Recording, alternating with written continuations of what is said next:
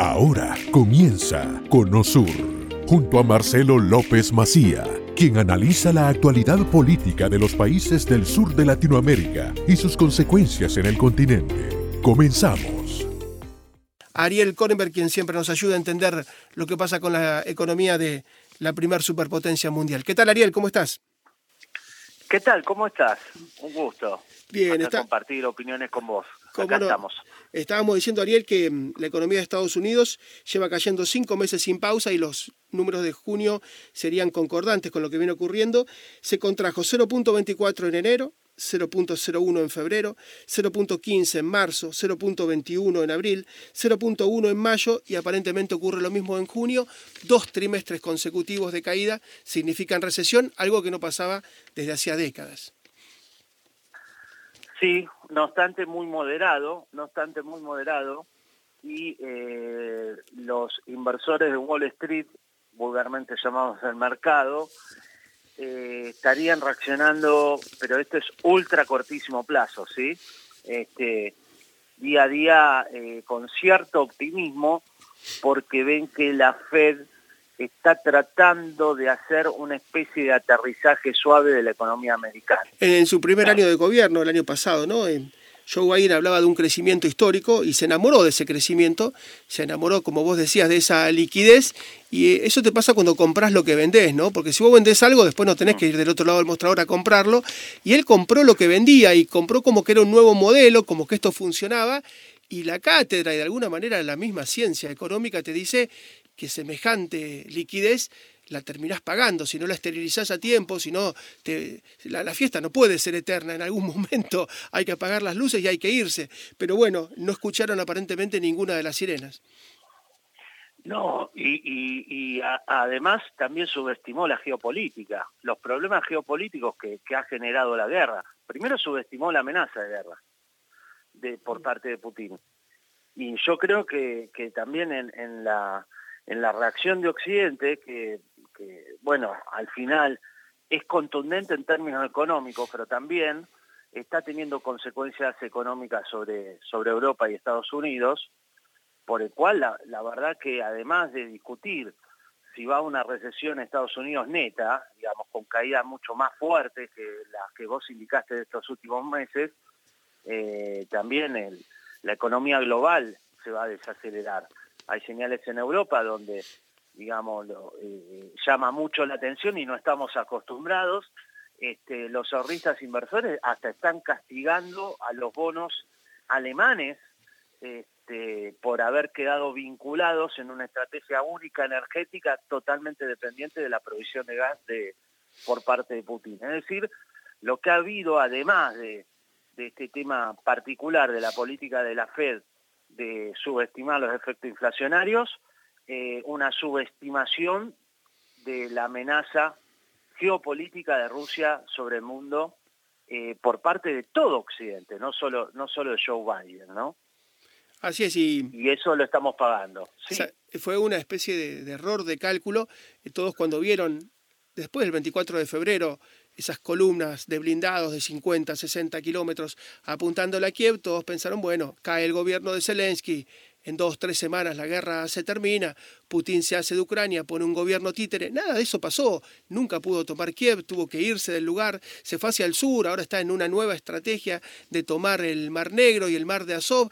Eh, lo cierto es que ya pasó un mes de verano, quedan dos meses de verano, después empieza a hacer mucho frío, y si esto se prolonga, las tropas rusas, que son las invasoras, se van a ver congeladas. Una cosa es cuando ellos defendían y se congelaban los alemanes o las fuerzas de Napoleón, y otra cosa es que se congelen ellos, una fuerza que está mal pertrechada, que está hambrienta. Es decir, ahora está atacando objetivos civiles y trata de en dos o tres meses terminar lo que supuestamente era una campaña muy rápida. Es decir, como vos señalás, hubo un error de cálculo del presidente ruso y de los líderes occidentales. Todos pensaron que era un paseo y, no fue. Exacto.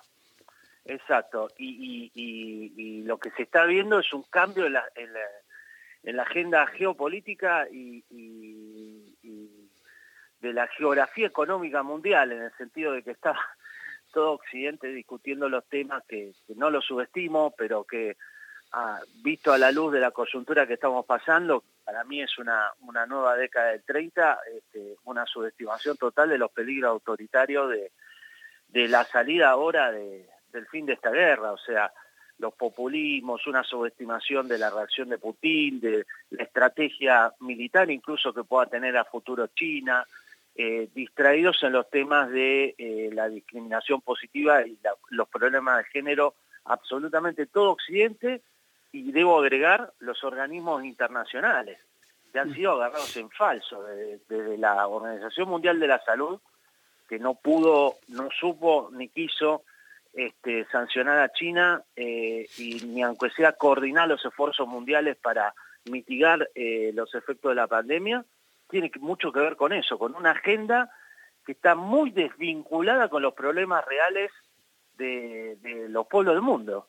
Sí, muchas veces decimos son los derechos de cuarta generación, que son los derechos de la libertad sexual, que son los derechos que tienen que ver con el individuo, pero están los de tercera generación, que son tener tu casa, tener eh, tu alimento, tener tu, tu etos, ¿no? De, de alguna manera tu propio lugar, y vos estás con los de cuarta generación, que son mucho más glamorosos tal vez y son mucho más económicos, porque darte el matrimonio a las personas del mismo sexo, o el mismo caso del aborto, o, en el caso de, bueno, los derechos que tienen que ver con el individuo y las creencias, son gratis, eh, te sentás y sacás una norma. Los otros cuestan muy caros, ¿eh? porque tenés que hacer infraestructura y tenés que gastar mucho dinero.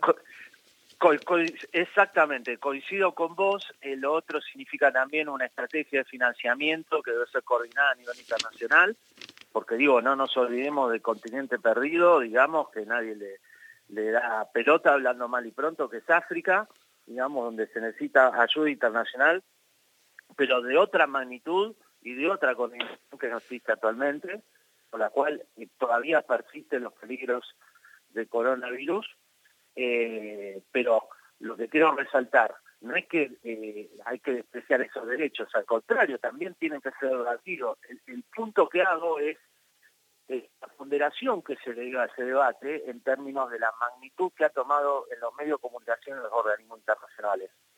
Porque el debate sobre lo que es la geopolítica mundial y las amenazas populistas y autoritarias por parte de Rusia y otros líderes autoritarios, eh, digamos, por poner un número, era el 10% con respecto al debate de la ley de matrimonio igualitario. Por poner un ejemplo. Así es, el, tiempo, el tiempo que hemos estado. Sí. Muchísimas gracias. Sabemos que estás de viaje y no te agradecemos muchísimo que te hayas tomado unos minutos, pero a tu regreso seguro nos juntamos y seguimos dialogando. Perfecto. No, gracias a vos, ¿eh? un gustazo. Un abrazo, Ariel Korenberg, que es economista. Insistimos, eh, en las próximas horas ya se estaría conociendo que Estados Unidos entra técnicamente en recesión porque son dos trimestres consecutivos de baja, ¿no? Estábamos diciendo, el Producto Bruto norteamericano cayó 0,24 en enero, 0,01 en febrero, 0,15 en marzo, 0,21 en abril, 0,1 en mayo y estaría bajando, de acuerdo a todos los datos que van adelantando, en junio. Lo que pasa es que no solamente es recesión, es recesión con inflación y es una combinación letal, se llama estanflación. Usted está estancado, su PBI no crece, produce los mismos productos que el año anterior y además tiene inflación que ya está en el 8.6 y que se va disparando porque los temas internacionales no se solucionan, porque hay una serie de inconvenientes internos. Lo cierto es que la estanflación es el peor escenario. No crecen los productos, no crece el trabajo, no crece el empleo y además, encima, tiene una disparada de precios. Bueno, si se confirma la recesión, podemos decir que recesión más inflación es esta inflación, es el peor escenario y estamos a apenas tres o cuatro meses de la elección y seguramente eso se lo van a cobrar bastante caro por boletería cuando haya que ir al cuarto oscuro y sufragar. Hasta aquí hemos llegado hoy. Salimos del Cono Sur con el norte muy claro. Te invitamos a nuestro próximo programa con Marcelo López Macía. De lunes a viernes, desde las 10 a.m. Este, 9 Centro, 7 Pacífico, por Americano. This podcast is a part of the C Suite Radio Network. For more top business podcasts, visit c-suiteradio.com.